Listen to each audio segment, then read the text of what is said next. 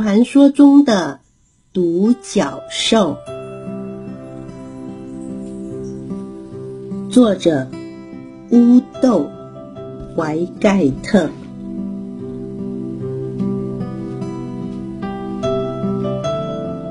有一天，刺猬在回家的路上经过了一条小河，在那里，他看见一只很不寻常的动物。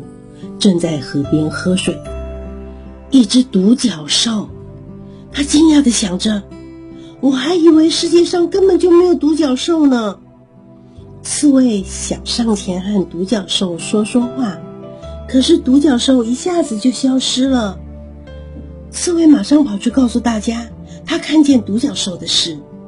兔子反驳说：“独角兽只不过是传说中的动物罢了。”这种动物是人们凭想象捏造出来的。刺猬坚持他的说法，说：“可是那里真的有一只独角兽啊！”熊也和兔子一样，不相信刺猬的话。他也说，独角兽是传说中的动物，在真实的世界里，独角兽根本就不存在。刺猬问。那不然我看到的是什么呢？熊说：“只不过是叶子和光影所产生的幻觉罢了，或者是其他看起来像独角兽的东西。”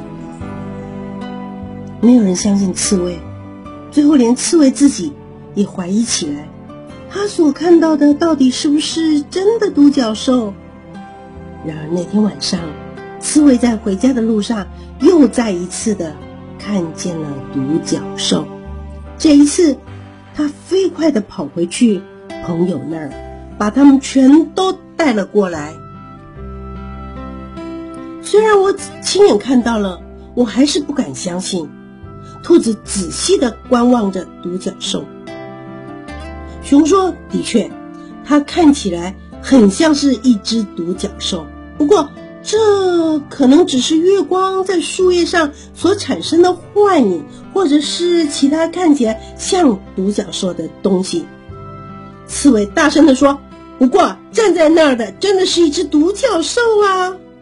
可是朋友们都摇了摇头。第二天晚上，动物们和往常一样聚集在一起说故事。可是这一次，他们一个故事也想不起来，连自己最爱的童话故事都记不得了。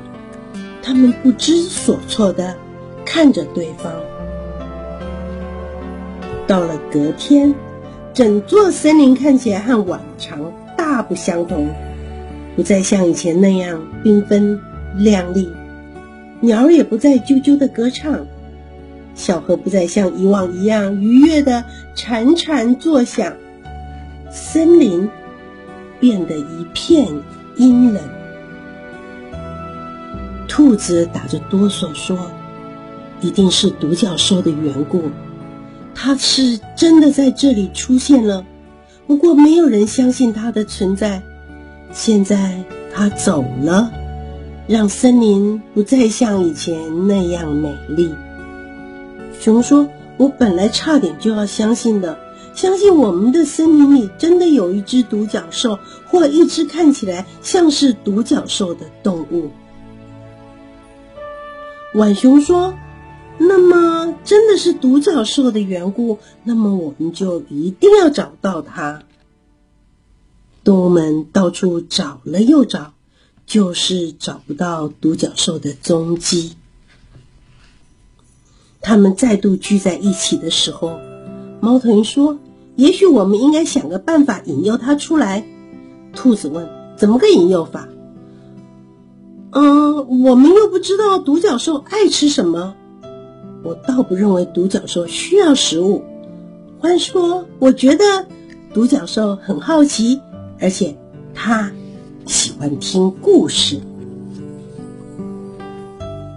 狐狸建议说：“那么我们就来编个故事说给他听吧。”大家一起来编，每个人轮流说一个句子，也许这样就能凑出一个故事来喽。大伙儿都同意这么做。猫头鹰先起头说：“从前，从前有一只独角兽，它很爱听故事。兔子说：“可是如果有人把它赶走，它就会把所有的故事也通通带走。”獾接着说：“然后这个世界就会变得阴冷而悲伤。”浣熊说：“有一天，独角兽到河边去喝水，被刺猬撞见了。”狐狸接着说：“刺猬马上跑去告诉所有的朋友这件事。”才过了这么一会儿，森林里的夜晚就不再那么寒冷了。夜莺开始啼唱，远方的小河也开始轻声的潺潺作响。大伙儿继续说着故事，就好像他们没有注意到这些改变一样。不过大家都十分的开心。直到月亮高高的挂在夜空中的时候，动物们才分手各自回家。兔子陪着刺猬走了一小段路。他们经过河边的时候，又看见了正在喝水的独角兽。兔子差点脱口说出：“我真的不敢相信你。”幸好刺猬赶紧从旁边推了他一把，兔子连忙用手把嘴巴给捂住了。独角兽抬起头来，露出了微笑。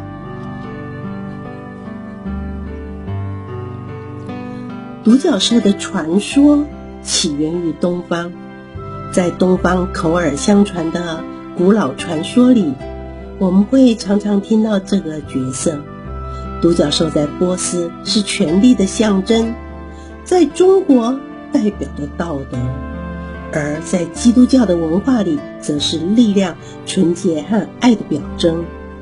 独角兽头上的角通常呈现螺旋形。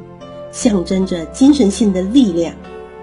独角兽常出现在徽章纹饰上，同时也是医药的象征标记。因为传说中独角兽的角有极佳的解毒疗效。在传说中，当独角兽把头枕在一位处女的大腿上时，表示它已经被驯服了。艺术家经由这个传说的启发。创作出玛利亚和他怀中的独角兽这样别具意义的作品。想要亲眼目睹独角兽的人，可以仰望星空，它在夜空里以星座图像的面貌呈现；或者更简单的，你可以在这本图画书里看到它。只知圣明的、好奇的、爱听故事的。传说中的奇兽，在这本书里生动的重现了，真的耶！这个故事就说完了。